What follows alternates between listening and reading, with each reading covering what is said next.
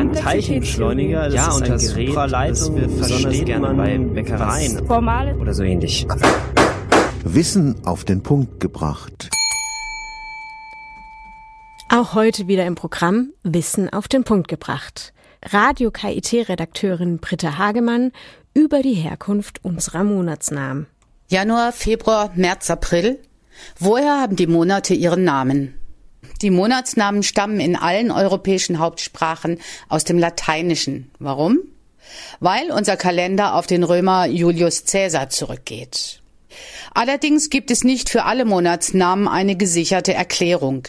Immerhin wissen wir aber, der Januar ist nach dem Gott Janus benannt, der März nach dem Kriegsgott Mars und der Juni wohl nach der Göttin Juno.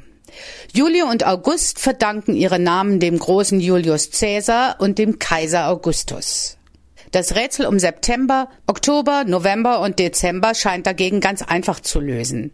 Wer ein wenig Latein kann, der weiß, dass Septem 7, Okto 8, Novem 9 und Decem 10 bedeutet. Aber sie sind die neunten, zehnten, elften und zwölften Monate des Jahres. Das widerspricht sich also. Warum? Diese Monatsnamen stammen aus der Zeit, als das römische Jahr noch am 1. März begann. Und man behielt die Monatsnamen einfach bei, auch als der Jahresanfang auf den 1. Januar verlegt worden ist.